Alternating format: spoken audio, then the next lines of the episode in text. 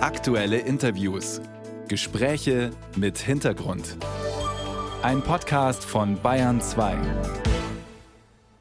Auch Krankheitserreger aller Art mögen das Herbst- und Winterwetter. Überall wird gehustet und geschnupft, die Krankmeldungen steigen, die Kurve bei den Corona-Infektionen zeigt wieder deutlich nach oben.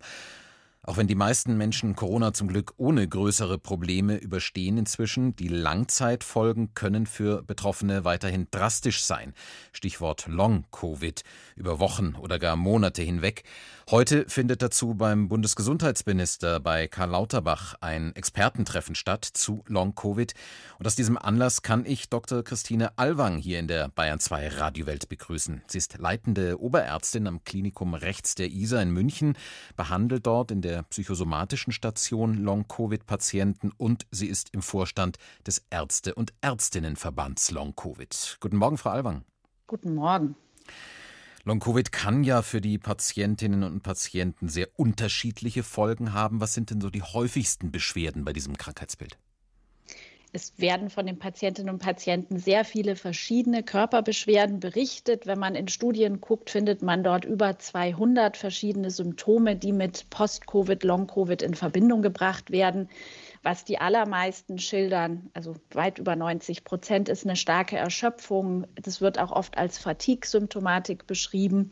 Und was eine ganz große Rolle spielt, äh, sind Symptome, die oft als Brain Fog bezeichnet werden. Das ist so ein Nebel im Kopf, sich überhaupt nicht mehr konzentrieren können, wenn man Dinge liest oder wenn man am Computer arbeitet weil die Konzentration weg ist, die Aufmerksamkeit. Das sind so die am, am aller, aller, aller häufigsten berichteten Symptome. Und es gibt eben sehr viele andere auch, wie Herzrasen, Luftnot, Atembeschwerden um ein paar zu nennen. Hm, Sie haben gerade selbst die Begriffe Long-Covid und Post-Covid genannt. Was genau sind da die Unterschiede? Das ist eine zeitliche Einordnung. Also nach einer akuten Corona-Infektion sagt man bis zu vier Wochen würde man alles unter akute Infektion fassen und ab vier Wochen spricht man dann von Long-Covid-Symptomatik und halten Symptome und Beschwerden über zwölf Wochen an, ist das das sogenannte Post-Covid oder auch Post-Covid-Syndrom. Das ist eine zeitliche Einordnung. Wie viele Menschen betrifft das in äh, Deutschland, die wirklich über Wochen oder gar Monate unter diesen Folgen leiden? Die wirklichen Zahlen, da guckt man immer noch, wie man das beziffern kann. Guter Richtwert ist, wenn man schaut, wie viele Personen hatten überhaupt eine Corona-Infektion. Das sind jetzt Ende November registriert ungefähr 38 Millionen in Deutschland. Natürlich eine große Dunkelziffer dabei. Und man sagt im Moment so zwischen 6 bis 8 Prozent der Infizierten können Post- und Long-Covid entwickeln. Und das ist eine ganz schön hohe Zahl, wenn mhm. man überlegt, ist äh, fast drei Prozent der deutschen Bevölkerung. Gibt es da bestimmte Risikogruppen? Also die meisten überstehen eine Covid-Erkrankung ja zum Glück folgenlos weitgehend, aber gibt es äh, bestimmte Gruppen, die besonders häufig an diesen Long-Covid-Symptomen dann hinterher leiden? Was Sie sagen, ist richtig. Ähm, es gibt viele, die es einfach folgenlos überstehen. Und das ist ja eine gute Nachricht, wenn man dann doch Post- oder Long-Covid bekommt. Gibt es Risikogruppen? Das sind ähm, jüngere Menschen, also zwischen 20 bis 50 Jahre, ne, wenn man voll im Arbeitsleben steht. Frauen sind doppelt so häufig betroffen wie Männer. Dafür gibt es verschiedene Ideen, die man nachprüft, ob es was mit der Aktivität des Immunsystems zum Beispiel zu tun hat. Frauen haben eine höhere Aktivität. Und es gibt als Risikofaktor auch noch eine hohe psychosoziale Belastung im Vorfeld der Infektion. Also das sind Risikofaktoren, die sich ziemlich gut schon rauskristallisieren. Was können Sie denn den Betroffenen inzwischen anbieten an Therapiemöglichkeiten, um diese Symptome irgendwie in den Griff zu bekommen? Also es gibt im Moment noch keine Behandlung, um die Ursache für Post- oder Long-Covid wegzubekommen, in Anführungsstrichen. Man behandelt symptomatisch, nennt man das in der Medizin. Das heißt, bestimmte Symptome, die die Patientinnen und Patienten berichten, versucht man medikamentös anzugehen. Da wird im Moment auch viel getestet in Studien, was wirklich hilft an Therapien, die die Medikation anbetreffen. Jetzt komme ich ja aus der Psychosomatik, psychosoziale Unterstützung, Psychotherapie auch beim einen oder anderen ist die andere Behandlungsschiene, die äh, man durchaus mit angucken soll. Und wenn man die Ursachen noch gar nicht in den Griff bekommen kann, heißt das, äh, man kennt die so genau auch noch gar nicht? Da muss noch sehr viel geforscht werden? Ja, es gibt verschiedene Hypothesen, denen man nachgeht. Die häufigsten, haben die Zuhörer vielleicht auch schon mal gehört, ist ähm, die eine Idee, dass man sagt, es sind noch Viruspartikel bei den Betroffenen vorhanden, die das Immunsystem anregen und dadurch diese verschiedenen Symptome verursachen. Die andere große Hypothese ist die, dass es sich um eine ausgeweitete Autoimmunreaktion handelt.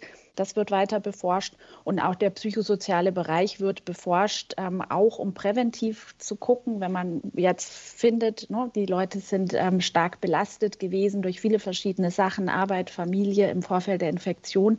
Wenn man sowas weiß, dann könnte man bei weiteren Pandemien, die sicherlich kommen werden, auch diesen Bereich mehr ins Auge fassen und auf dem psychosozialen Ebene Unterstützung bieten, schon bevor es zu so einer Entwicklung von anhaltenden Körperbeschwerden kommt. Aber diese Unklarheit ist wahrscheinlich eine zusätzliche Belastung für die Betroffenen, oder? Weil die vielleicht ja auch gar nicht genau erstmal wissen, wo können sie sich überhaupt hinwenden und vielleicht auch nicht jeder Arzt, jede Ärztin da immer auf dem neuesten Stand der Forschung ist, ihnen nicht überall gleich geholfen werden kann oder sie vielleicht auch gar nicht überall auf Verständnis stoßen? Das ist leider ein großes Problem, das sprechen Sie genau richtig an. Also ich bin ja engagiert in verschiedenen Bereichen und äh, wir merken einfach, es neben der Forschung, die weitergehen muss und Behandlungsmöglichkeiten, die weiter etabliert werden müssen, gilt es sehr aufzuklären. Viele Kolleginnen und Kollegen aus der Medizin sind da noch nicht so informiert, wie es für die Betroffenen gut und richtig und wichtig wäre. Und das ist auch ein Ansatz von uns, dass wir versuchen, da Aufklärungsarbeit zu leisten und auch so Richtlinien zu erarbeiten, wen kann man wann wohin schicken. Da gibt es aber noch einiges zu tun. Also es gibt definitiv noch nicht genug Anlaufstellen für die Betroffenen. Es gibt noch einiges zu tun, sagen Sie. Nun trifft sich heute in Berlin eben ein sogenannter runder Tisch zum Thema Long-Covid mit dem Bundesgesundheitsminister, mit dem Präsidenten des Robert-Koch-Instituts, anderen Expertinnen und Experten.